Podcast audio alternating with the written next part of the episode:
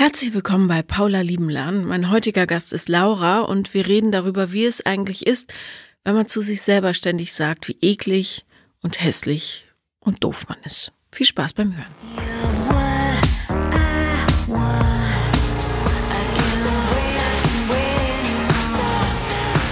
Herzlich willkommen, Laura. Hallo Paula. Worüber werden wir heute sprechen? Also ich habe dir auf jeden Fall geschrieben, als meine Beziehung zu Ende gegangen ist, vor zwei Monaten ungefähr. Es hat sich so ein bisschen in die Länge gezogen. Da war ich irgendwie, ich war super verzweifelt in dem Moment und ich wollte sowieso immer vorbeikommen in dem Podcast und bin dann vor einem Jahr nach Berlin gezogen und dachte so, okay, wenn ich jetzt hier hinziehe, dann mache ich das irgendwie, dann nehme ich mir das vor. Und dann war vor zwei Monaten dieser Moment, wo ich so dachte, ich weiß nicht mehr weiter, ich muss irgendwas tun. Und dann habe ich dir geschrieben. Ja, eigentlich mit der Idee, über diese Beziehung zu sprechen, weil ich die selber nicht so sortiert bekomme, irgendwie im Nachhinein. Genau. Okay. Wie lange wart ihr zusammen? Ähm, so zehn Monate ungefähr, also nicht so lange. Mhm. Was fällt dir daran so schwer zu sortieren? Ich weiß nicht genau, was bei ihm passiert ist in diesen zehn Monaten. Also ich verstehe das alles nicht so genau. Ich erkenne meinen Teil nicht so ganz. Also ich weiß nicht, ich krieg, ich verstehe nicht so, was ich daraus lernen kann. Und also ich weiß nicht genau, wie ich das erklären soll. Es ist so, normalerweise gehe ich so aus Beziehungen oder aus Affären oder was auch immer raus und denke mir so, ah ja, okay, das und das und das ist passiert und es hätte sowieso nicht funktioniert und an diesem Punkt komme ich jetzt gerade irgendwie nicht. Mhm. Das heißt, er hat das beendet? Ja. Okay. Und was waren seine Argumente, warum das nicht funktioniert für ihn? Also es war so ein bisschen durcheinander. Es ging auch so, diese Trennungsphase ging, hat sich sehr gezogen. Und, Was meinst du mit sehr gezogen? Also zwei Monate lang. Also es war immer wieder so ein Hin und Her, wo er gesagt hat, ihr denkt nochmal drüber nach. Dann haben wir uns nochmal getroffen. Also es war eine Fernbeziehung, das heißt, wir haben immer vieles übers Telefon geklärt. Dann ist doch nochmal einer vorbeigekommen und wir haben nochmal geredet und genau. War das für dich denn eine große, eine große Liebe? Ähm, Wenn du weinen musst, weinen, ne? Das ist hier durchaus erlaubt. Das ist einer der guten Gründe, warum man weinen kann, ne? Wenn man Liebe verliert. Tief atmen einfach. Ist alles gut. Das kann ja jeder nachvollziehen, weißt du. Vor allem, wenn man dann in einer Situation ist, wo der eine die Entscheidung für einen trifft und man selber nicht mitmachen darf, im Grunde. Ne? Du wirst vom Spiel ausgeschlossen. ja. Und ich versuche irgendwie ganz schnell drüber hinwegzukommen. Und das funktioniert irgendwie nicht. Mit welchen Mitteln machst du das? Ich versuche nicht so viel drüber nachzudenken, glaube ich. Und nicht irgendwie abzulenken. Und ich versuche irgendeine Erklärung zu finden, an der ich mich so festhalte. Also, wo ich dann sagen kann, okay, das und das erklärt das jetzt und jetzt kann ich weitergehen. Also, ja, ich versuche in meinem Kopf so Gründe zu finden, dass ich jetzt weitergehen kann und es loslassen kann irgendwie. Und dass ich es nicht die ganze Zeit fühlen muss, halt super anstrengend ist. Ja, klar. Aber ähm, es macht schon Sinn, das zu fühlen, so. Und das aber nicht so persönlich zu nehmen, weißt du? Obwohl es natürlich super persönlich ist, aber manchmal ist man für einen anderen Menschen nicht die richtige Person. Und das ist, viel mehr Gründe gibt's ja häufig nicht. Ja, das ist so das, was ich, ähm, wo ich die ganze Zeit das Gefühl habe, dass ich immer denke, dass er wieder zurückkommt auch. Das ist, glaube ich, so das, das Hauptproblem. Lass mal über die Beziehung sprechen. Ja. Ähm, wo habt ihr euch kennengelernt? Über Bumble. Und ihr wart immer schon in unterschiedlichen Städten? Nee, äh, genau. Ähm, letztes Jahr, bevor ich nach Berlin gezogen bin, so einen Monat vorher haben wir uns kennengelernt. Mhm. Ich war am Anfang gar nicht so begeistert.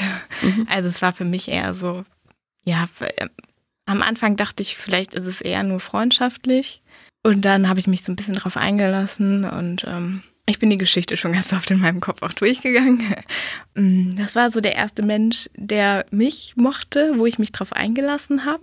Vorher war es immer, dass ich jemanden ganz toll fand und der mich irgendwie nicht so, also immer so ein bisschen ähm, auf Abstand gehalten hat. Und diesmal war es irgendwie andersrum. Also jemand mochte mich und ich habe ihn irgendwie weggestoßen und auch auf Abstand gehalten und so. Also es ging alles gar nicht so lange, die Kennenlernphase. Irgendwann ähm, bin ich dann nach Berlin gezogen und dann haben wir uns weiter getroffen. Also erst nach Berlin gekommen und dann, ja, waren wir irgendwie zusammen so und dann war es echt richtig schön. Eine Zeit lang auf jeden Fall.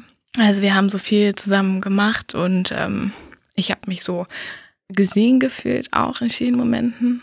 Irgendwann war so der Punkt, wo er sich so, so ein bisschen verkrümelt hat. Wann kam dieser Punkt? Im Dezember. Nach wie vielen Monaten? Ähm, also mit Kennenlernphase, nach so vier, fünf Monaten. Mhm. Ja, dann hat er sich immer weiter so zurückgezogen, würde ich sagen. Das war so ein bisschen meine Wahrnehmung. Ja. Wie hast du, wie hat er dieses Zurückziehen praktiziert? Also sich nicht gemeldet oder? Also sich weniger gemeldet vielleicht und auch ich so in sich gekehrt irgendwie. Also ich habe so gespürt, dass irgendwas ist. Und er war nicht da irgendwie. Er war nicht richtig da. So. Also war irgendwie mit sich selbst beschäftigt. Hat er denn damals schon gesagt, du eigentlich bist du es nicht für mich? Mm -mm. Hat er das Gegenteil gesagt? Nee. Hat er denn ähm, gesagt, lass uns diesen und jenen Plan machen? Das möchte ich noch mit dir machen und ja, schon. Aber auch nicht, nicht mehr so viele Pläne wie vorher vielleicht. Es war auch immer dann ein großes Thema, ob er mit zu meinen Eltern kommt und so. Das war da schon, ja. Hat er die jemals kennengelernt? Ja, direkt am Anfang beim Umzug nach Berlin hat er mir geholfen und hat er sie kennengelernt und so. Das war. Okay, aber nicht von ihm bewusst aktiv forciert. Nee, genau. Ah, mhm. Ja. Und als du gesagt hast, komm, wir besuchen meine Eltern, wie war da seine Reaktion? Also, das habe ich nicht so, das ist ein bisschen komplizierter, aber ich glaube, er hatte eigentlich nicht so Lust drauf. Mhm. Ich frage jetzt so ein bisschen wie vor Gericht, aber nur ja. ähm, wann hat er dir denn das Gefühl gegeben, er möchte mit dir wirklich eine Beziehung haben? Oder war es etwas, was du maßgeblich hineininterpretiert hast? Also am Anfang hat er mir auf jeden Fall das Gefühl gegeben, dass er mit mir zusammen sein will. Na, die ersten Wochen zählen ja immer nicht, ne? Ja. Da bist du im völligen Hormonrausch. So nach der Drei-Monats-Regel, roundabout, weiß man, dass dann ungefähr sich die Hormone wieder Richtung normal Null begeben und dann wird eine Entscheidung getroffen. Wer hat denn das Ding am Laufen gehalten? Ich. Mhm. Auf jeden Fall, ja. Ich versuche dich nur sanfter. Ja, aber- ich, ich habe in die Richtung habe ich noch gar nicht gedacht irgendwie. In welche Richtung? Naja, dass er das mit mir nicht wollte, sondern ich dachte immer, er, ähm, er schafft's nicht. Er schafft nicht, mit sich selber klarzukommen und schafft nicht, sich an jemanden überhaupt zu binden, vielleicht oder so. Und ihm macht das alles so viel Angst und er will eigentlich und so das alles. Also, wenn man für jemanden denkt, ne, der will bestimmt dies und eigentlich meint er sicher das und hat sicher jene Ängste, dann nimmst- übernimmst du die Verantwortung für ja, das Schicksal des anderen. Und dann gerät man in eine Beziehungsabhängigkeit. Das bedeutet, egal was bei dem ist, beeinflusst deine Stimmung, wie du dich fühlst, wie du dich mit dir fühlst und so. Ja, und auch auf diese Beziehung blickst. Und darum ist es ganz wichtig zu verstehen, in jeder Beziehung, was für Signale gesendet werden und die auch richtig zu interpretieren. Also das geht meistens mit etwas Abstand besser, als wenn man so mittendrin ist.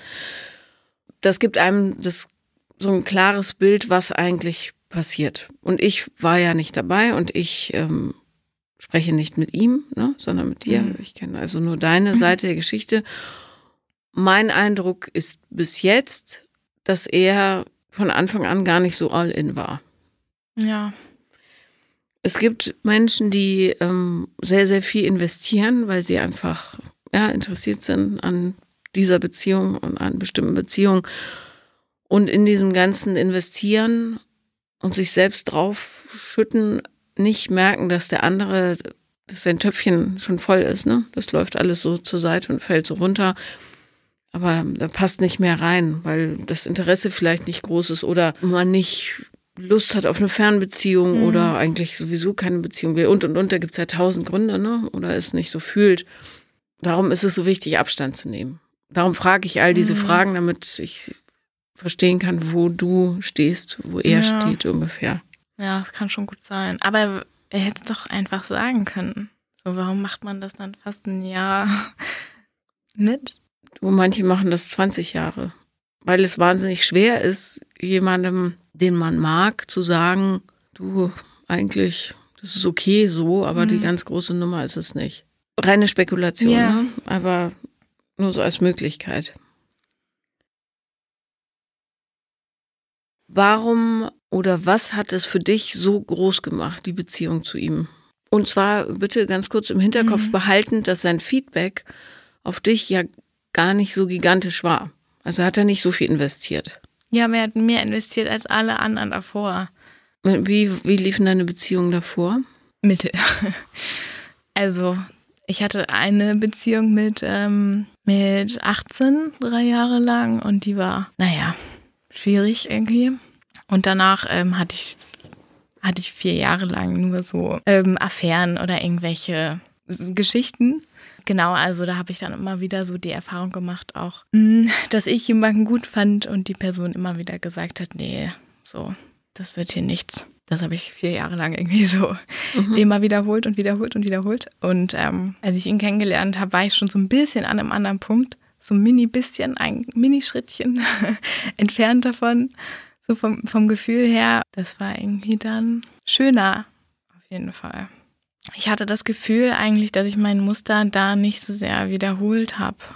Aber ja, die Frage ist bei mir auch die ganze Zeit so, habe ich jetzt wieder das gemacht, was ich davor immer gemacht habe? Oder ähm, wie komme ich dann da raus? So?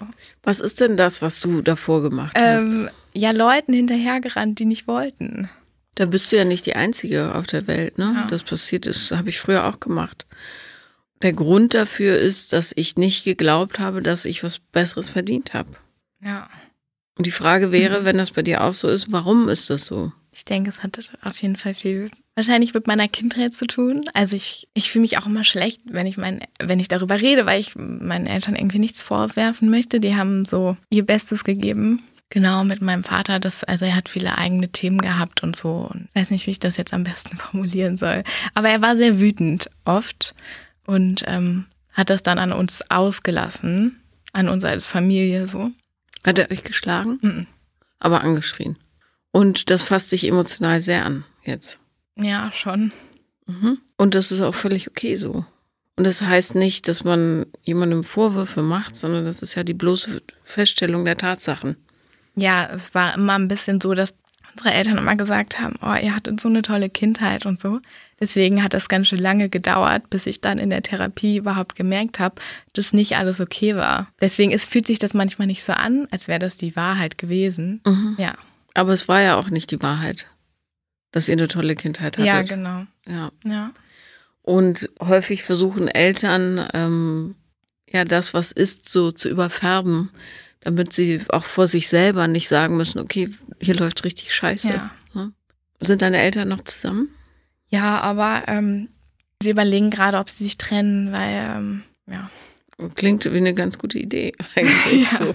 also, Ja, ja, das denke ich auch.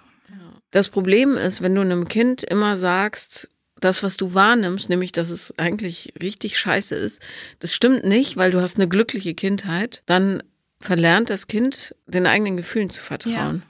Und dann braucht es unheimlich viel Bestätigung, die das bewahrheiten, was es fühlt, ne? Ja, Manchmal auch im Gegenteil. Also ja, dann re- resultiert äh, daraus zum Beispiel ein ganz, ganz oder immer, aber ein ganz schwacher Selbstwert, der aber vielleicht nicht aus, also nicht an die Oberfläche kommen darf, weil du hattest ja eine glückliche Kindheit und dann suchst du dir instinktiv Menschen, die dir bestätigen, dass du so toll wirklich nicht bist. ja, Ne? Und denen läufst du dann, wie du sagst, hinterher, weil wenn die nicht stehen bleiben, um dich selbstständig in den Arm zu nehmen, ja, zeigen die dir, so cool bist du nicht. Aber doch, Ja. doch, ich bin, warte, warte, hier bin ich. ja.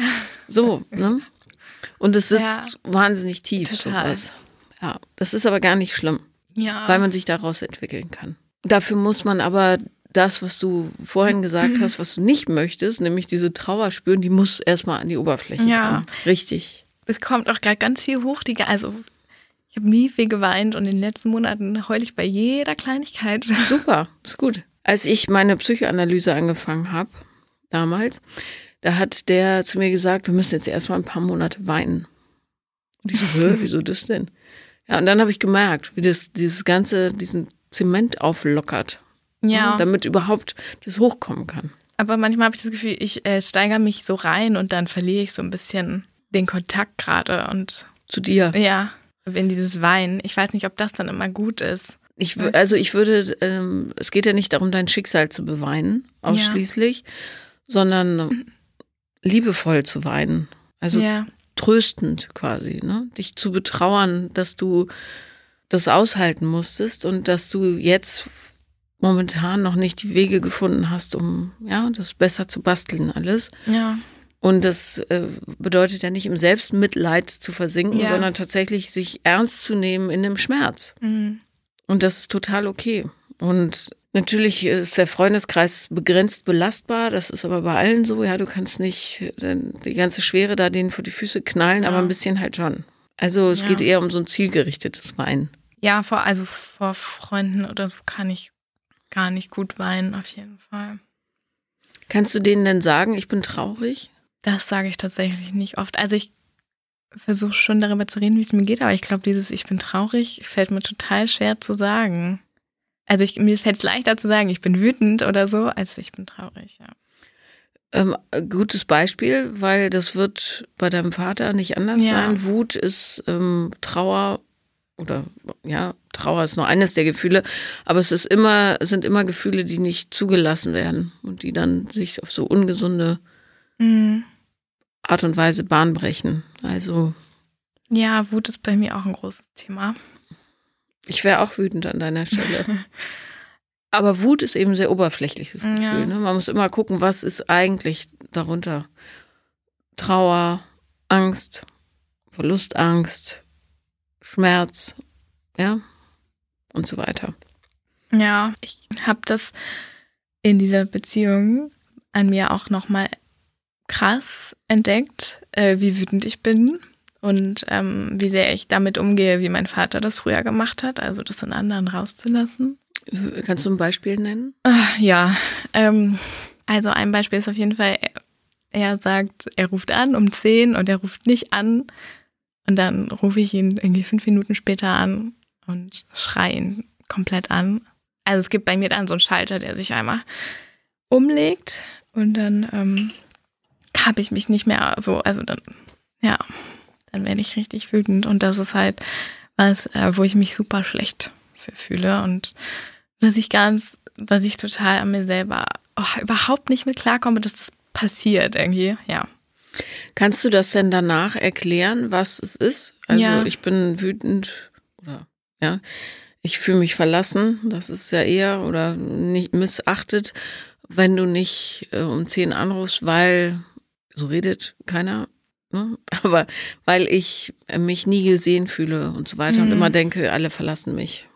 Oder niemand nicht, nimmt mich ernst. Also Ja. kannst du das so einigermaßen auseinanderschälen dann immer? Schon, ja. Wenn man das öfter macht, geht dieses, dieser, also kriegt man diesen Impuls weggestrichen. Ganz gut. Weil du dann schneller bist als dieses, Ja, ne? Darum geht es in Therapie. Du, ähm, dass du anders reagierst auf die gleichen Situationen. ja. Also das ist so zum ersten Mal, ähm, vorher hatte ich das auch schon so, aber es ist mir nie so aufgefallen. Das ist mir jetzt in dieser Zeit aufgefallen, dass ich manchmal alleine nicht mit meinen Gefühlen sein will. Also ich habe ihn auch immer angerufen, als ich überfordert war mit meinen Gefühlen. Und ähm, ich, ich rufe auch meine Mutter dann an, wenn ich mit meinen Gefühlen alleine nicht mehr klarkomme. Das ist ja eigentlich meine Aufgabe, damit alleine klarzukommen. Also, du musst es nicht alleine tragen, aber du musst natürlich grundsätzlich lernen, dich selber zu regulieren, ja. Und wenn du einen Partner, der sowieso nicht so super involviert ist, ich glaube, dass das eine Überforderung ist. Ja, genau. Er hat Ja. auch gesagt, er hat sich oft überfordert gefühlt. Mhm. Dann, ja. Ein anderer Mensch merkt dann immer relativ schnell, okay, dieser Mensch, du in dem Mhm. Fall, hat so viele Themen, äh, das kann ich gar nicht auffangen. Ja. Weißt du? Und dann äh, Ja. ziehen die sich zurück, Ja. weil das einfach zu viel ist. So. Darum ist es so wichtig, dass man an sich selber arbeitet, Ja. dass man nicht quasi erwartet von anderen, diese, ja, diese Aufgabe zu übernehmen. Insofern ist es doch eine Bombenbeziehung gewesen, weil er dir nochmal gezeigt hat, was Thema ist. Ja. Und es wird auch, es ist in dem Entwicklungszustand auch nicht so ideal, eine Beziehung zu führen, weil mhm. es gut ist, das erstmal zu klären. Ne? Ja, aber wie mache ich das denn? Du bist ja noch in Therapie, oder? Ja. Mhm. Ähm, ganz simpel runtergebrochen, indem du alles fühlst. Aber nicht nur die Oberfläche, sondern das, was drunter ist. Jedes Gefühl hat viele Schichten. Ne? Je spezifischer du bist, umso besser. Das bedeutet, ich bin wütend und dann guckst du dir an, was wirklich dahinter steckt. Ich bin traurig, ich bin verlassen worden, ich bin ängstlich und so weiter. Mhm. Je präziser du es beschreiben kannst, desto besser. Da gibt es, ähm, ich habe das in einem meiner Kurse auch als Arbeitsblatt, aber das gibt es auch im Internet. Da gibt es so das Rad der Gefühle, heißt das auf Deutsch, glaube ich. Und da siehst du hinter jedem großen Gefühl so ähm, die kleinen Möglichkeiten, die darunter stecken. Und das mhm. ist ganz mhm. interessant, sich anzugucken, weil du dann ähm, lernst, spezifischer zu werden. Mhm. Und ich weiß auch nicht, ob äh, das ist natürlich logisch, sich an die Mutter zu wenden in solchen Situationen, aber die steckt ja selber in so einer Situation, wo sie völlig unklar mit ihren ja. Gefühlen ist. Das ist, glaube ich, nicht die ideale Gesprächspartnerin, weil die das wahrscheinlich gar nicht so gut einschätzen kann für sich mhm. und für dich. Ja. Was sagt deine Mutter denn über die Beziehung zu deinem Vater? Oder über ihr, also über ihre Beziehung? Oh, gute Frage. Ich glaube, es ist, also ich glaube, sie unterteilt das so in verschiedene Zeiten so. Also weil die sind ja auch schon sehr lange zusammen und ich glaube, sie sagt sowas wie früher war ich co-abhängig und so, aber ähm, ich sehe, dass er sich verändert hat und an sich arbeitet und solche Sachen irgendwie. Das heißt, die beide haben das Problem erkannt inzwischen.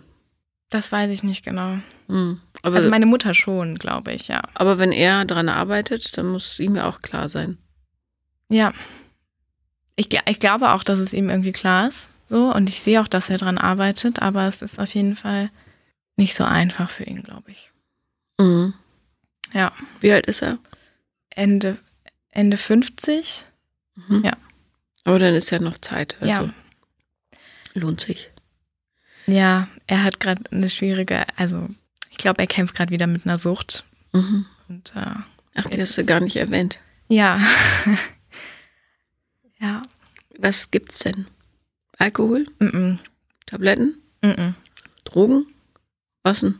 Äh, Marihuana und mhm. jetzt aber auch noch was Speed Mhm. Und ich weiß dann manchmal, also früher auch alles. Und als wir dann geboren wurden, angeblich nur Marihuana, aber manchmal weiß ich auch nicht, was da. Arbeitet er denn? Ja, ja, er ist super. Er ist super krass, also viel am Arbeiten immer und viel, sehr viel Sport, sehr viel Arbeit, sehr viel, das muss jetzt hier. Mhm. Ja. Also ein total funktionales Leben, was genau. bei dem Gefühle aber nicht gefühlt werden dürfen, weil dafür nimmt man Drogen, ne? Ja, Mhm. Also, wie gehen denn deine Geschwister damit um? Äh, mein Bruder ist gerade zu Hause, weil er eine Krankheit hat. Und der hat ganz viele Auseinandersetzungen mit meinem Vater und macht auch Therapie und äh, zieht jetzt auch wieder aus und so. Und das war auch. Also wir reden endlich drüber. Ich weiß nicht, ich glaube, er ist jetzt viel in die Konfrontation gegangen und hat meinen Eltern viele Vorwürfe gemacht und so. Ich ziehe mich da gerade ein bisschen raus aus dieser Dynamik irgendwie. Mhm. Was hat dein Bruder für eine Krankheit? Wahrscheinlich Morbus Crohn oder Colitis ulcerosa eigentlich. Mhm. Okay. Darmerkrankung, für alle, die es nicht wissen. Ja, ja. Genau. Ja, sich da rausziehen ist sicher eine gute Idee, weil ähm, Suchtkranke mit aktiver Sucht äh, sind ganz, ganz schwierige Gesprächspartner auch und emotional natürlich super instabil und so. Also da gibt es gar nichts zu holen. Ja, also er war jetzt lange Zeit, hat er komplett aufgehört. So, mhm.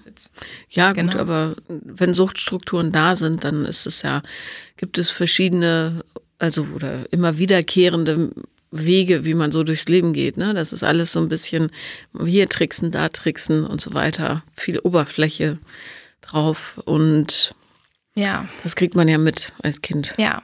Also meine Mutter war äh, Junkie früher. Und darum weiß ich, wie dieses Pflasterkleben geht, ne? Tak, tak, tak, tak, mhm. tak, hier, das ist alles, juhu, aber da fällt was, da fällt was und so. Kannst halt nicht Voll. drüber powern, ähm, also kannst drüber powern, so viel du willst. Man merkt, wie brüchig es ist einfach. Und darum ist es eine Frechheit zu sagen, eure Kindheit war so glücklich. Das ist einfach eine glatte Lüge. Ja, ich äh, hatte auch irgendwie, ich weiß nicht genau, ich erinnere mich so als Kind daran, dass ich auch das Gefühl habe, ich weiß nicht mehr genau, aber so ähm, jetzt ich so stumm zu sein. Mhm. Wie als könnte ich nicht sprechen, weil ich das ja gar nicht erklären konnte anderen Menschen. So wie auch. Ich wusste gar nicht genau, was passiert, aber ja. Ich glaube, es würde dir total helfen, sich diese Gemeinheit nochmal anzugucken. Auch dieses, das, was du fühlst, stimmt gar nicht, weil es ist alles ja. super hier. Ich merke das auch in ganz vielen Bereichen, dass ich immer andere Leute brauche, um mir zu sagen, was, was ähm, was die Wahrheit ist oder mhm. wie meine Wahrnehmung ist. Ich hole mir das immer im Außen. So, das ist total verrückt. Mhm. Aber auch total logisch. Ja. Darum ist es so wichtig, alles zu fühlen, damit du lernst, das gut einzuordnen, weißt du? Ja, voll. Und das ist auch der einzige Weg, wie du dann eine Beziehung führen kannst mit jemandem, wo du auch zu deinem Recht kommst, ne? Wo jemand sagt, ich meine dich, genau dich. Ja, das Gefühl hatte ich nicht in der Beziehung. Nee. Weil der auch, das war auch viel zu viel für den, der wollte vielleicht auch nur so eine kleine Schmuserei haben und dann, ja, bist halt schon ein schweres Kaliber emotional. Das ist so. Ja, also er hat ganz viele Themen. Seine, seine Eltern sind ganz früh gestorben und ähm, ganz viel, ganz viel Schlimmes auch. Und ähm, ich glaube, seine vorherigen Beziehungen waren auch eher oberflächlich und so. Und ich glaube, das war jetzt einfach. Also er meinte immer zu mir, ich wäre auch anders. Aber ich glaube, es war zu viel, viel zu viel. Und das hatte nichts mit deinem Wert als Mensch zu tun. Der mochte dich sicher sehr oder mag dich sicher sehr. Bloß, das ist dann einfach schwierig zu handeln, so. Ja. Vor allem, wenn du noch ganz roh bist. Ja, das ist ja jetzt alles so frisch, eine frische Wunde im Grunde. Ja, es kommt halt gerade erst hoch. Also ich dachte mal, ich war schon so lange Therapie, ich habe bestimmt schon ganz viel gelernt. Hast du bestimmt auch. Ja, aber es hat lange gedauert, bis es überhaupt mal so weicher geworden ist. Alles. Mhm. Wo guckst du eigentlich immer hin? Ja, ich guck mich an. okay. Guckst immer zur Seite. Stimmt. Ist es schwer für dich, Blickkontakt ja. zu halten? Immer? Mm Nur jetzt? Ja. Okay. Du bist aber hier in Sicherheit. Okay. Also seht ihr nichts. Ne? Und ähm, übrigens, wenn man Blickkontakt hält, musst du mir jetzt anstarren, aber dann kommst du eher auch in Kontakt mit deinen Gefühlen. Ne? Ja. Dann geht die Tür eher auf. So. Weil du dann mhm. nicht die ganze Zeit ablenken kannst, quasi. Ja. So. Ja, ich halte mich irgendwo dran fest mit meinem Blick, glaube ja. ich. Ja. ja. Also, ähm, dieser Schmerz, den du in dir fühlst, jetzt nach dieser Trennung, das könnte auch ein Schmerz sein, der ja ganz universell ist. Nämlich, dass du ein Kind bist, warst, das so im Stich gelassen wurde. Ne? Und dieses im Stich lassen, was er jetzt scheinbar auch macht, ne? mhm. ne? indem er sagt, ja. ich will das so nicht, äh, das ist natürlich was, was wahnsinnig tief sitzt. Und das muss erstmal raus, dass du verstehst, egal wer dich früher im Stich gelassen hat, also deine Eltern zum mhm. Beispiel, ähm, die können dir jetzt nichts mehr tun, weil du dich jetzt auf den Weg machst zu lernen, wie du für dich das bestmögliche Leben baust. Trotz dieser Umstände. Hm. Das fühlt sich gerade ganz weit entfernt an. Hm. Viele glauben ja, wenn sie ein bestimmtes Schicksal erleiden, das muss man auch häufig, wie in deinem Fall, erstmal verstehen, dass es nicht okay war, was ja. passiert ist, ähm, dass dieses Schicksal dann das Leben, den Lauf des Lebens bestimmen darf. Das ist aber gar nicht so. Das passiert nur, wenn du dich dafür entscheidest, dass es das darf. Ne? Ja. Du kannst dich aber auch dagegen entscheiden ja. und sagen, ich werde, ja, weil ich jung bin und stark und klug, ähm, das selber gestalten. Und das geht für jeden. Ja, das ist so, es fühlt sich manchmal so unmöglich an, so das selber zu gestalten, alles auch. Also ich glaube, manchmal entscheide ich mich eher dafür, ähm, mich so hinzugeben, dem, so ist es jetzt halt. Ich bin halt irgendwie ängstlich und ich komme nicht hier raus, so irgendwie, ja. Dafür entscheide ich mich, glaube ich, oft. Mhm. Aber ähm, wie erfolgreich ist diese Strategie, würdest du sagen? So in Richtung, ich bin glücklich damit? Sehr unerfolgreich. Hm. ja, darum äh, würde ich mir sehr für dich wünschen, dass du dich dagegen entscheidest, dich damit Ja. reißen zu lassen in diesem Strom. Ja. Und der ist ja groß, ne? Ein Ja. großer, fetter Strom, der richtig Tempo drauf hat. Ja, ich weiß, ich, ich, ähm, ich denke halt nur immer so, auch im Podcast, wenn ich den höre, so andere Leute haben so viel schlimmere Sachen erlebt als ich und so. Also es ist so, Du meinst schlimmer als mit ähm, einem drogensüchtigen Vater aufzuwachsen und einem Elternhaus, das den Kindern den, das Gefühl gibt, dass alles Bombe in Ordnung ist und dadurch einem geringen Selbstwert aufwachsen. Mit einem geringen Selbstwert. So? ja, so. ja. Ich würde sagen, uns eint alle dasselbe Schicksal, die wir hier sind. Ja. Und keines davon wiegt schwerer oder leichter. Mm. Ja, genau. Und wenn man sich bewertet anhand der Leidenstiefe äh, oder vergleicht Mhm. vielmehr, äh, dann kommst du auf keinen grünen Zweig. Weil Genau, natürlich ja. gibt es Leute, die haben äh, nichts zu essen und kein Dach über dem Kopf und Dürre und ja und so weiter. Es gibt immer irgendwas, das schlimmer ist. Aber Schmerz ist ja was ganz Individuelles. Das kann man nicht vergleichen. Und jemand, der einmal von einem Klassenkameraden geohrfeigt wurde, hat, also wenn er sehr sensibel ist, hat es ähnlich große Konsequenzen, wenn es Ja. blöd läuft, ja. Ja, der Gedanke hält mich auch eher davon ab, mich für was Gutes zu entscheiden, auf jeden Fall. Mhm. Ich habe viele Gedanken, die mich äh, so automatisch schon davon abhalten, irgendwie aufzustehen und Zum Beispiel, wie lauten die? dass ich, ähm, oh, es fällt mir gerade schwer, dass ich hässlich bin. Mhm. So fängt es oft an. Weiter. Erzähl alles. Ähm, eklig, Mhm. Was bist du noch? äh, zu viel. Zu viel in erster Linie, ja. Wie kann denn jemand, der zu viel ist und eklig und hässlich, wie findet der denn Liebe? Gar nicht. Wenn du dich jetzt mit meinen Augen betrachten könntest, was würdest du sehen? Was denkst du? Ähm, also ich glaube erstmal, du siehst ja das Gute an den Menschen und bist eher wertschätzend. Deswegen könnte ich mir vorstellen, dass du vielleicht irgendwas Positives an mir siehst. Was könnte das sein? Oh Gott, weiß ich nicht. Äh, Spekulier mal. Keine Ahnung. Hm, vielleicht, dass ich mich getraut habe, hierher zu kommen. Mhm. Und was bist du deshalb? Mutig, Ja, und was noch? offen, Mhm. stark, Stark. Ja, was noch? reflektiert, Mhm. ähm, offen für Veränderungen. Mhm. Also ähm, auch, auch positiv. Ja. Ja. Und äh, hoffnungsvoll. Mhm. Super. Mehr schaffe ich gerade nicht. Hoffnungsvoll ist ein ganz, ganz tolles Wort. Naja, ähm, ich finde das ganz, ganz toll, dass jemand, der so noch gefangen ist in diesem System, dass du den Mut findest, hierher zu kommen und dich dem stellst. Das, das tun Mhm. nicht viele. Und diese Stärke, die dahinter steckt, ist bewundernswert. Und es wäre ganz toll, wenn du das tief in deinem Herzen verstehen würdest, dass du diejenige bist, die ausbricht ne, und die sich wünscht, das selber in die Hand zu nehmen und es anders zu machen und die zugibt, dass sie Liebe möchte. Natürlich. Ganz, Ja. ganz viel. Und du hast so ein Liebesdefizit, du verdienst die allergrößte, fetteste Liebespackung überhaupt. Das wäre schön. Ja?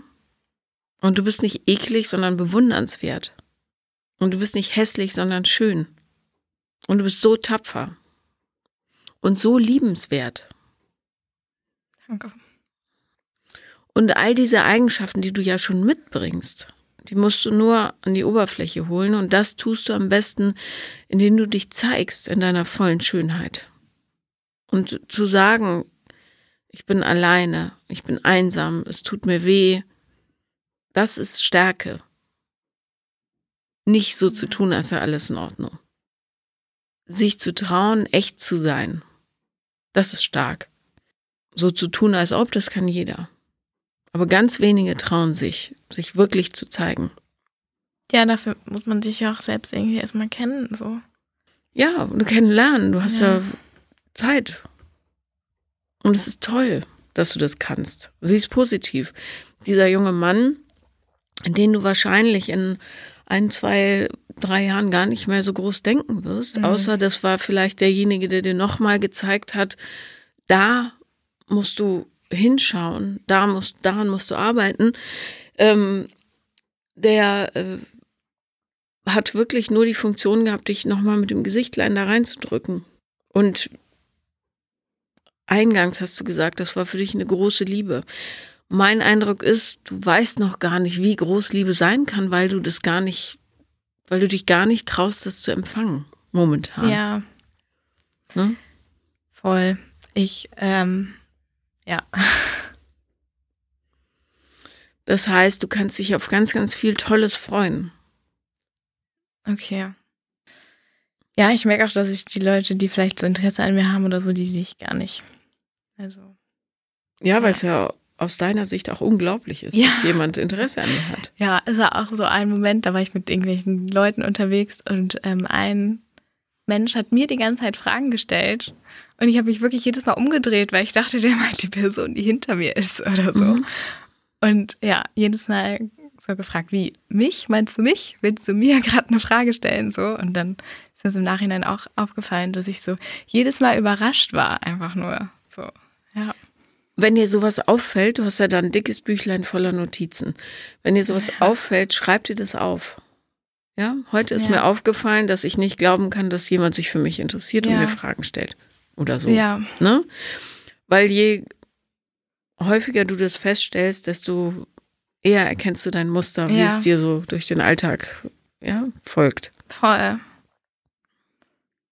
Wie schafft man das, dass diese Muster nicht so hartnäckig mehr sind? Üben, üben, üben.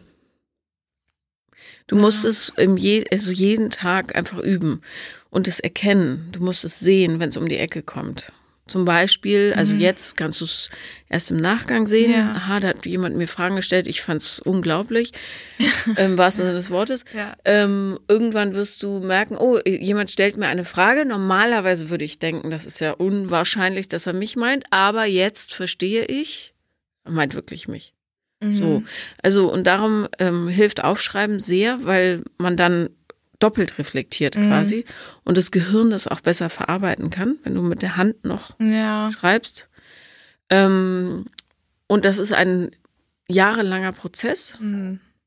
Auch mir gelingt es nicht immer. Ich rutsche auch nochmal weg. Das ist aber nicht schlimm, weißt du, weil das ist ja, wir sind ja alle im Werden die ganze Zeit. Aber Besonders blöd ist es halt, ähm, wenn deine gesamten persönlichen Entscheidungen davon so gefärbt sind. Und damit das nicht passiert, ähm, ist es gut, es wirklich zu notieren immer. Und äh, kannst auch mit deiner Therapeutin da äh, immer, wenn dir sowas auffällt über die Woche, kannst du sagen, hier, guck mal, das und das und das ist mir passiert und das und das ist mir aufgefallen. Mhm.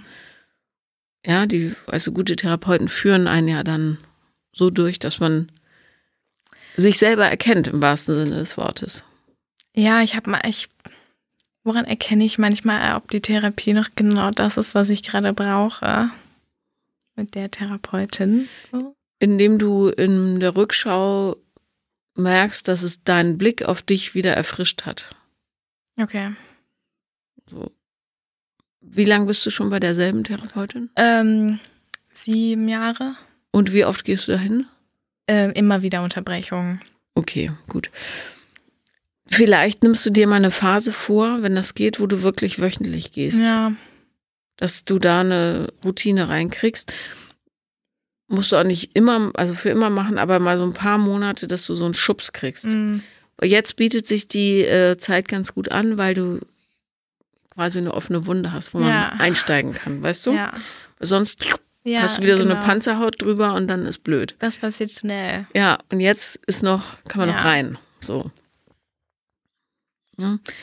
Und das Wichtigste ist tatsächlich ins Fühlen kommen, im wahrsten Sinne des Wortes. Und zwar nicht so oberflächlich, äh, ja, aha, jetzt bin ich wütend, sondern was steckt dahinter, damit du dich erkennst, Mhm. wer, wer du eigentlich Ja. bist, weißt du? Ja, ich, ja, voll.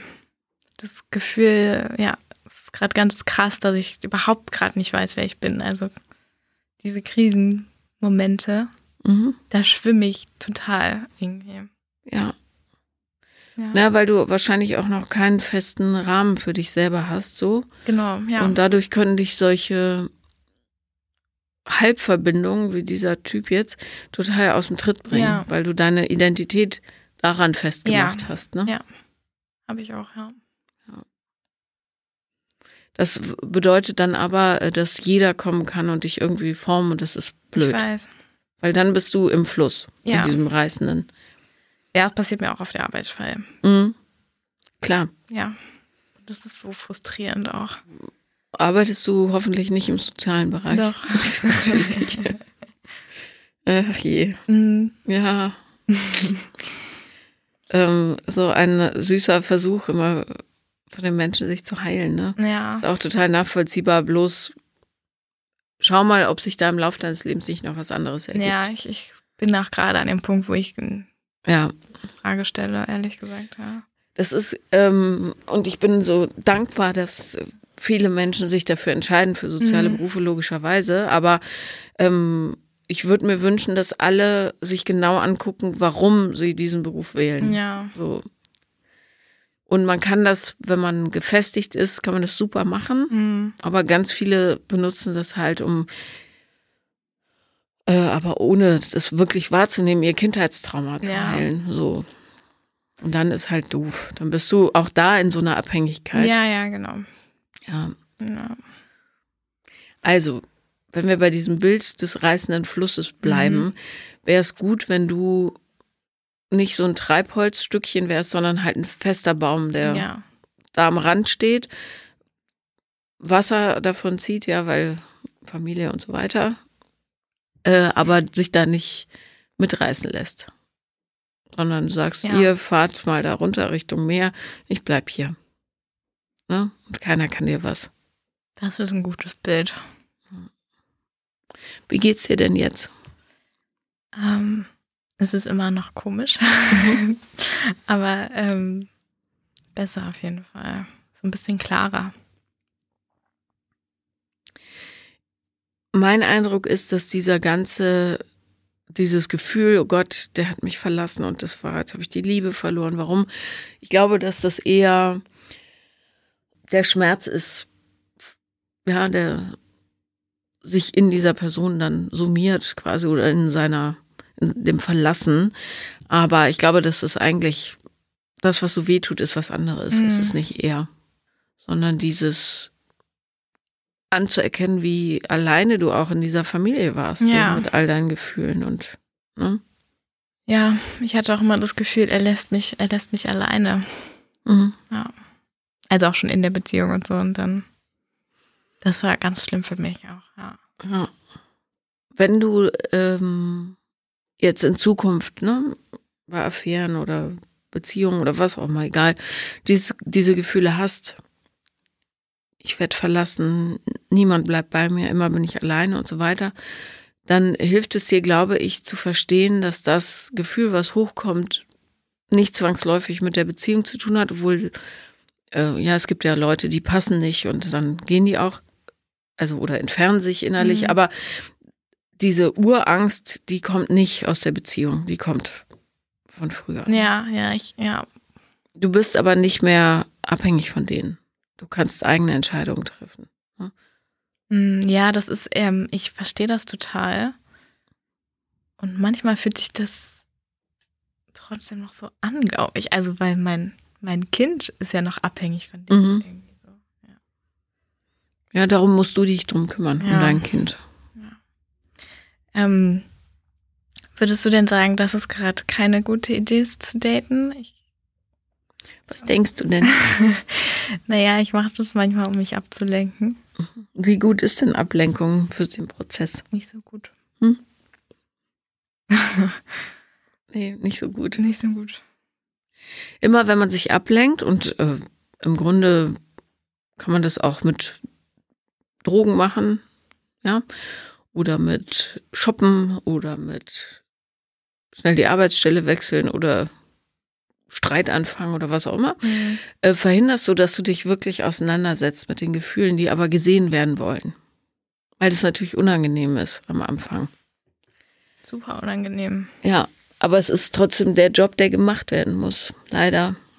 Ich dachte immer, irgendwann kommt jemand und macht das für mich. Nee. Geht nicht. Ein bisschen viel Verantwortung ja. für den anderen. Ja. Mm. Musst du selber machen. Oh Mann.